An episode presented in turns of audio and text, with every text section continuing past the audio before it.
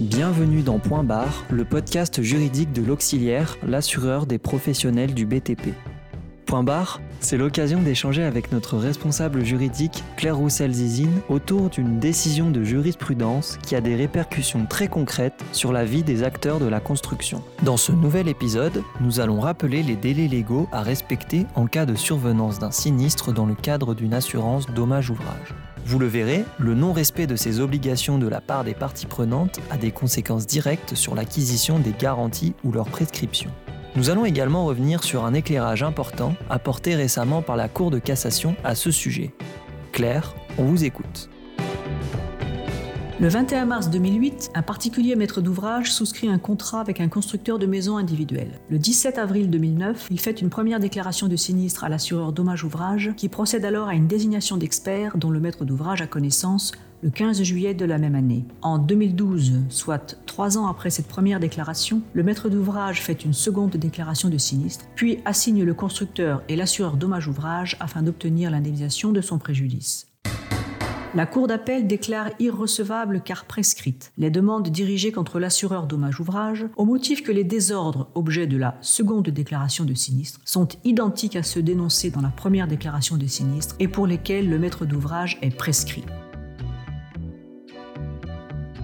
Pourquoi l'action du maître d'ouvrage à l'encontre de l'assureur est-elle prescrite? Eh bien, elle est prescrite car il aurait dû introduire son action dans le délai de deux ans, on parle de prescription biennale, qui a commencé à courir dès la première déclaration de sinistre. Ce délai a été interrompu par la désignation d'un expert amiable en juillet 2009 et a recommencé à courir pour expirer en juillet 2011.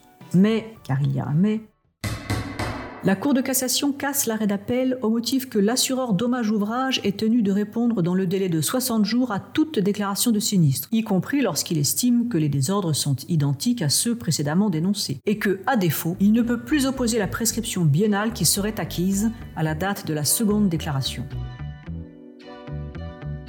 Ah oui d'accord, je comprends mieux un assureur doit, quoi qu'il arrive, et que les désordres lui aient déjà été notifiés ou pas, répondre dans les délais légaux. Tout à fait, en tout état de cause. L'assureur dommage-ouvrage qui reçoit une déclaration de sinistre doit respecter les trois délais de l'article L242.1 du Code des assurances. Premièrement, un délai maximal de 60 jours à compter de la réception de la déclaration de sinistre pour notifier à l'assuré sa décision quant au principe de la mise en jeu des garanties prévues au contrat. Deuxièmement, un délai maximal de 90 jours à compter de la réception de la déclaration de sinistre lorsqu'il accepte la mise en jeu des garanties prévues au contrat pour présenter une offre d'indemnité, le cas échéant, à titre provisionnel. Troisièmement, un délai de 15 jours en cas d'acceptation par l'assuré de l'offre qui lui a été faite pour procéder au règlement de l'indemnité. L'arrêt de la Cour de cassation vient finalement confirmer ce qui était déjà dans la loi. Oui, mais il apporte une précision supplémentaire. Il vient rappeler que l'obligation de répondre dans les délais prévus par la loi vaut également en présence d'une déclaration de sinistre se rapportant à des dommages déjà déclarés. Très bien, mais quelles sont alors les conséquences si l'assureur ne se conforme pas à cette obligation? Il s'expose alors à une double sanction. Premièrement, la garantie est acquise et il n'est plus admis à la contester, notamment en invoquant la prescription biennale, puisque l'assuré peut, après notification à l'assureur, engager les dépenses nécessaires à la réparation des dommages. Et deuxièmement, l'indemnité est majorée de plein droit d'un intérêt au double du taux de l'intérêt légal, le point de départ étant le 61e jour après la réception de la déclaration de sinistre.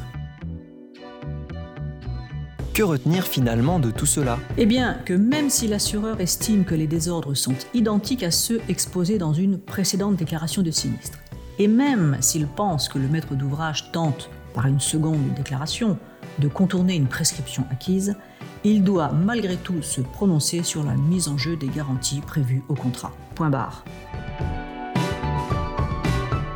On se retrouve bientôt pour un nouvel épisode de Point barre, le podcast juridique de l'auxiliaire.